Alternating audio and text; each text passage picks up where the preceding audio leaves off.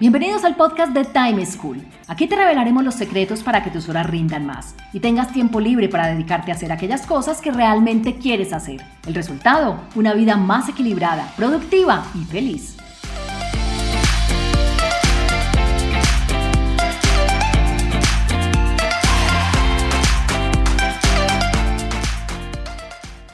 Hola, soy Juan Pablo Lema, un inquieto por la productividad y un estudioso del manejo del tiempo. Bienvenidos al quinto capítulo de este podcast de Time School. Hoy hablaremos sobre la dificultad que nos representa empezar a hacer algo. Escuchemos la situación que nos plantea José Luis, un comunicador a quien le cuesta dar ese primer paso al momento de realizar un trabajo.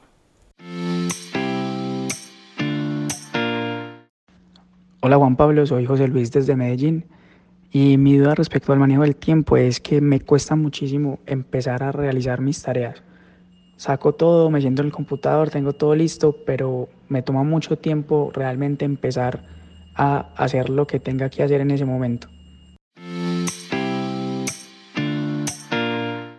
Lo que nos plantea José Luis es una situación más común de lo que creemos. Yo mismo, justamente esta mañana, antes de grabar este podcast, la sufrí. Me desperté con el conocimiento, la intención y la certeza de que debía hacer esta grabación, pero no me puse a hacerlo. Entré a mirar redes sociales, hice un par de llamadas, me puse a revisar el correo y di un montón de vueltas para que al final, luego de tres horas de estar ocupado en otras cosas, decidiera por fin poner manos a la obra y realizar esta grabación. Esto es lo que se conoce como procrastinación, que puede darse solo por horas, como nos cuenta José Luis, pero también suele darse por días, semanas y hasta por meses. Es la sensación de saber que tenemos que hacer algo y desde la conciencia tenerlo muy claro, pero desde la acción no ser capaces de ponernos a hacerlo.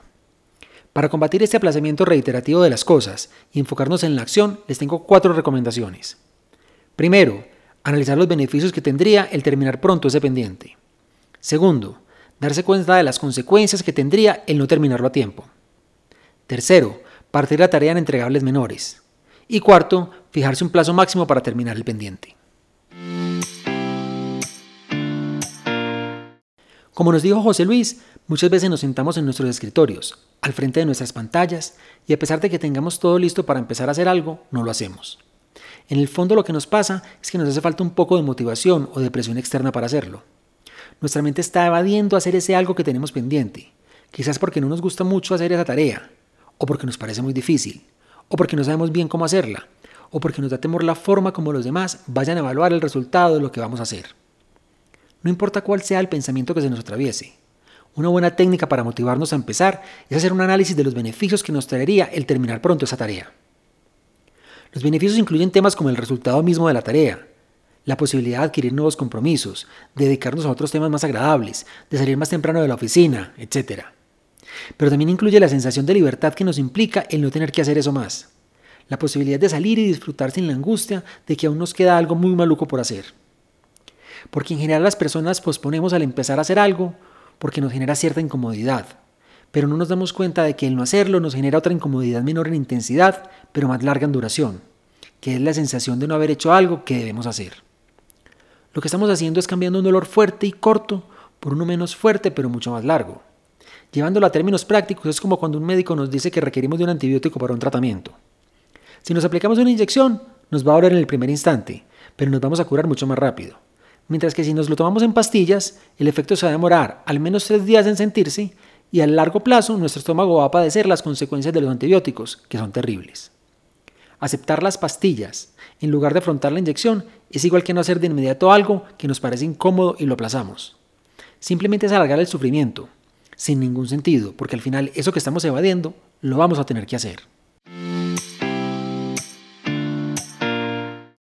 Otro mecanismo que podemos utilizar para movernos a la acción, en lugar de quedarnos paralizados como le pasa a José Luis, es todo lo contrario a la recomendación anterior. Es decir, en lugar de pensar en los beneficios que tendría al terminar la tarea, ponernos a pensar en lo malo que nos pasaría si no la terminamos prontamente. Pensar en que si no lo hacemos ya, nos va a coger la noche haciéndolo y nos va a tocar trasnochar trabajando en eso.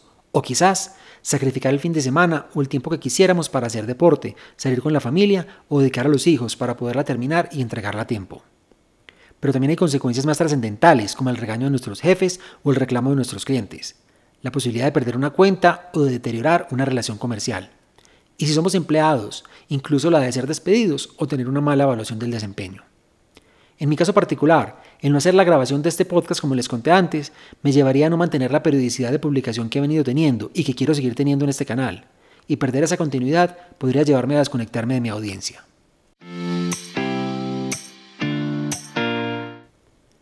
Soy consciente de que las dos recomendaciones anteriores, aunque son muy adecuadas, no siempre son suficientes para llevarnos a la acción.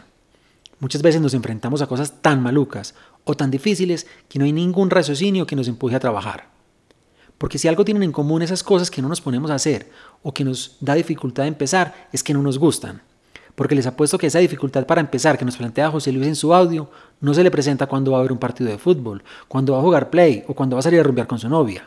Es una dificultad exclusiva de tareas que nos generan cierto grado de dificultad. Por ello, cuando se les dificulta empezar a hacer algo, Parten esa tarea en tareas más pequeñas o fíjense metas volantes concretas que les permita sentir que la tarea es menos grande y menos difícil. Y si se enfrentan a leer un libro que les parece aburrido, entonces pónganse como meta inicial leer un capítulo. Si se enfrentan a hacer una presentación, pónganse como meta inicial hacer solo el índice o la tabla de contenido de la misma. Si se enfrentan a hacer un informe de ventas, pónganse como meta inicial recopilar o solo solicitar toda la información necesaria para hacerlo. La idea es que miren solo un paso y no el entregable final que deben alcanzar. Al ser este primer paso más cortico, más fácil y más sencillo, seguramente se les facilitará pasar de la parálisis a la acción. Piensen, por ejemplo, que su tarea fuera escribir un libro. Es una tarea tan grande, tan compleja y tan difícil que enfrentarse a ella nos haría aplazarla y nos llevaría a ocuparnos en otras cosas que nos representen menos dificultad. Pero si nos ponemos como meta escribir dos páginas diarias y parar una vez las terminemos, seguramente no vamos a percibir el proceso como algo tan complejo. En este caso, como dice el adagio popular, divide y reinarás. Entre más dividamos una tarea compleja o que estemos aplazando, más fácil nos será pasar a la acción.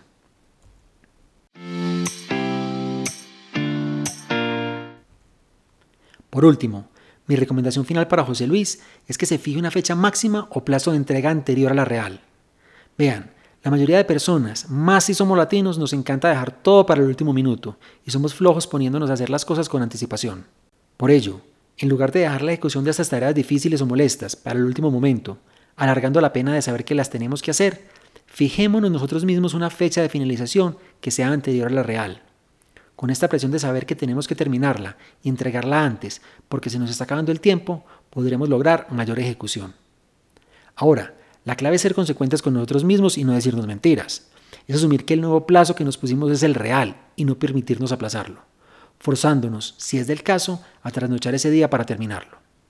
Y de nuevo, aunque sea un primer esfuerzo doloroso, les aseguro que será mucho menos penoso que pasar un día tras otro sabiendo que hay algo maluco por hacer y que no lo estamos haciendo. En conclusión, la mejor forma de combatir la procrastinación y pasar del aplazamiento a la ejecución es, primero, identificando los beneficios o ventajas que nos traería el terminar pronto esa actividad. Segundo, darnos cuenta de las consecuencias o aspectos negativos que tendría el no terminarlo prontamente. Tercero, partir esa gran tarea en entregarles menores. Las tareas grandes representan siempre dificultades mayores. Y cuarto, fijarnos internamente un plazo máximo para terminar el pendiente, que sea anterior al plazo real. Combinen esas cuatro recomendaciones o apliquen solo las que más les gustaron. Escoger las herramientas adecuadas para nosotros dentro de un mundo de posibilidades es la verdadera clave de la productividad. Esto es todo por hoy. Espero que les haya gustado. Los espero en el próximo capítulo de nuestro podcast. Chao.